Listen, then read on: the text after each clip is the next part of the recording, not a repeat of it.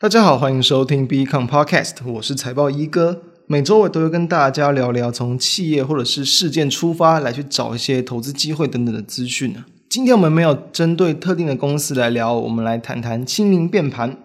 那喜欢我们也欢迎订阅我们的频道，在音乐结束之后就开始今天的内容。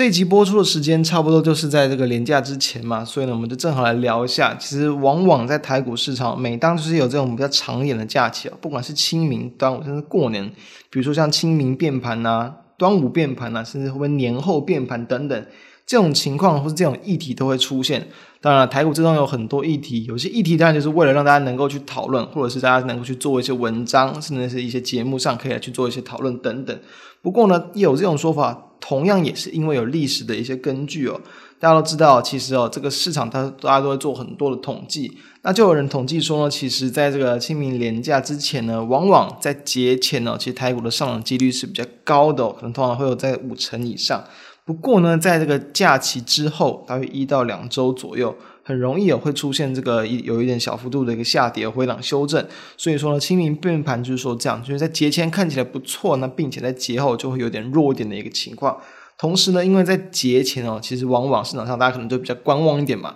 担心说会不会在这个放假的期间，哎，国际股市出了一点这个动乱哦，出现一点没有办法去控制的风险，因为我们台股没有办法交易嘛，所以就是说会有点比较观望的卖压这样的一个情况出现。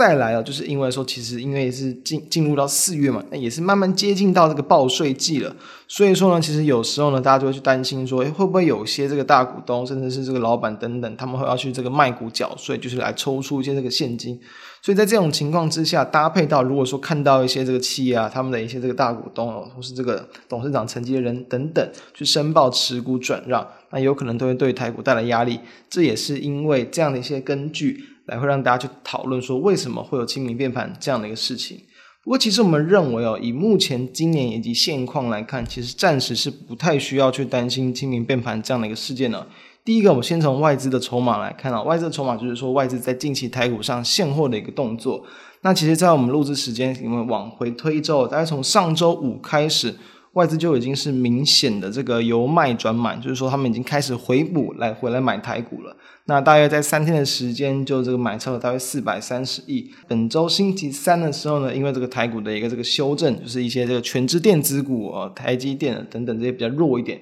当然外资这个卖超了大约一百六十五亿。不过其实也并不是很大的一个金额，以近期的一个买超幅度来看，我们认为啊、哦，只要外资其实在这一波台股顺利去脱离了，脱离什么？脱离的就是三月份几乎，因为台股三月份几乎都在整理，最近好不容易脱离往上涨，其实我们认为它是非常有很大的机会会去往上创高的，甚至突破一万六千六百点，再到一万六千七百点、八百点都是很有可能的。其实我们应该在二月份当时哦，每月股市焦点的一些特辑里面，我们个人哦，我自己就有谈到嘛，对于台股还是比较乐观的去看待未来的一个行情。那以目前来看，确实我们认为这样的行情也快要出现了，大家可以值得留意。所以，我们刚刚谈到第一点嘛，在筹码上的部分呢，其实暂时我们认为不太需要担心啊。有外资的一个归队，自然就有机会哦，让目前的一个行情再去往上推升。也因此，当然大家听到这一集的时候，其实也没办法做太多动作。我们认为也不太需要紧张啊。其实啊，基本面上，我们认为不会有这样的一个风险存在。重要的是说，我们在清明变盘呢，放完假之后该做什么？才是我们应该要知道的。我们要注意的还有几个问题啊，就是说呢，其实以最近的一个状况来看，其实呢，在美国总统拜登他在有这个三月上旬的时候呢，就已经去通过了一点九兆美元的一个刺激方案的一个纾困方案。虽然说可能会让这个外界市场去担心会不会有一个通膨的一个疑虑哦，不过呢，以及刺激方案来讲。对股市通常会是比较属于利多的一个解读。那以最新最新的一个讯息来看，其实哦，这个拜登呢，他也去通过了两兆美元的一个基础建设计划。那大约预期在这个十五年内来去透过这个税款去这个全额支付。也就是说呢，他会在持续的扩大他的一些基础建设，然后来去的推动，像 GDP 或是就业等等。但我们要知道，如果说它预期大概推动十五年左右。每年大概是会投入多少？大概一千四到一千五百亿元，对于美国的一个 GDP 的比重是非常非常低的。哦，大约这个不到一趴而已。所以说呢，对 GDP 的贡献不大。同时要去注意到，因为它是一个长期支出，这边它有提到，刚刚提到，它会以这个税款去做支付，所以说会以用加税的方式，这一项的基础建设进化往前推一点。其实前一阵子市场就有在担心说，诶，拜登政府的加税会不会对一些企业有比较大的影响？因此，让前一阵子一些科技股都是有比较明显的一些压抑作用。所以说呢，其实这样的一个基建计划，虽然说在近期看起来，短线上看起来，诶，美股是比较乐观的往上去激励推高的。不过我们还是要小心哦，就是这这样的一个加税，反而可能对于一些企业或有钱人是比较不利的。甚至呢，对于这个它有传说，就是说可能会再去多课征这个企业海外所得税。对于有呃设厂啊，或者是总部等等，都是在这个美国本土以外的地方啊，他们的这个税费用会增加。所以说呢，对于很多的科技股，是比如说像费城半导体指数的一些企业啊，或者 S M P 等等，他们的这个获利额就会有所减少，这是要比较小心的地方。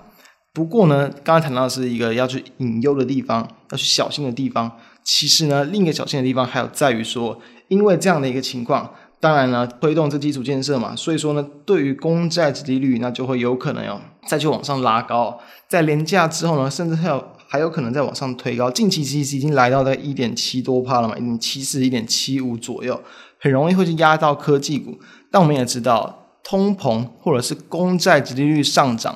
这样的一个隐忧，其实也大概在一个多月前就已经开始市场在担心了。我们回头来看是什么？它确实对于股市会有短线的一些影响的作用。不过呢，回头来看，诶，它反而都在持续的往上创高，这就是哦，在资金行情的推升哦，还有说资金啊，并没有这么快速的去回到、去轮到这些所谓的比较保守性的一些资产，这种公债、长天期公债的一些部分，才会导致什么？才会导致他们的殖利率维持高档，等于说资金还没有很明显的流过去，流过去的话，这个公债殖利率可能就会变低了，所以反而它也是相对应的代表说，资金还是大部分停留在股市。也因此呢，哦，我们认为其实都还是可以趁着这样可能短线的一些利空或者是一些疑虑，反而把股市压了下来，我们去找进场的时机，这是我们认为可以去关注的方向。那当然，如果说担心电子股比较会有震荡，那其当然就可以把目光去放更多在一些原物料的族群了，因为这些基础建设啊，那当然对于这个美国这些企业最可能受惠的，比如说就是原物料的部分。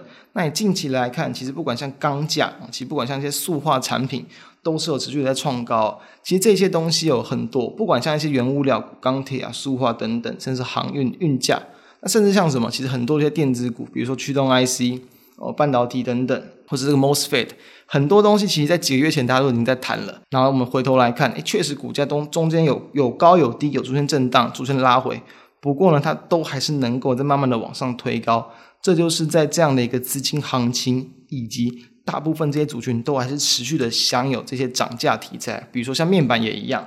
这些族群呢都还是有持续的享有这种涨价题材的一个优势。所以说呢，在不管这个股市怎么样的震荡，只要台股呢持续维持高档震荡，我们认为哦，大部分的类股都还是有机会去伴随着台股这一波即将有可能要往上创高，来去跟着走强。所以说呢，我们认为哦，清明变盘其实你完全不需要担心，反而如果真的变盘了。那它就会是一个好的机会。什么样的机会？可以趁着股价有压抑的下来的时候，朝我们刚刚提到的几个方向去做留意布局的机会。这是我们认为啊，在目前整个台股持续维持强势，并且酝酿创高的一个情况，可以值得去持续留意的部分。所以，我们再总整理一下，就是说呢，刚刚谈到了一个几个方向，不管像是船厂的部分，水泥啊，然后在这个纺织啊，甚至橡胶、钢铁等等，甚至自行车，那些其他的一些 IC 设计啊，甚至一些那个电子的次族群啊，这个 ABF 基板啊，那半导体的检测设备啊，甚至像面板等等，其实我们认为近期都还是比较维持强势的标的。所以呢，从这几个方向出发，那另外最后要关心的一个东西，就是在这个近期的非农就业数据了。因为近期的算是这个俗称小非农的 ADP 就业报告，那它最最近是创下这个六个月来的一个新高点。也就是说呢，在这个周五时间呢，要去公布的非农就业人数，市场是预期的机会去增加，比如说大概在这个七十到一百万人左右。如果是符合预期的话，我们认为都还是蛮有机会再去激励美股的一个走强。那当然，如果变少的话，那这个地方就要小心了，可能就会有点压抑的一个情况。不过呢，其实这样的压抑，我们认为还是好事。就是总结我们刚刚上面所谈的这些利空，目前来讲看起来都打压不太了整个国际股市往上冲的一个力道。也因此呢，我们可以去持续的审慎乐观的来去看待后续的行情。那以上就是我们今天跟各位分享的一个重点。我们下周再见，拜拜。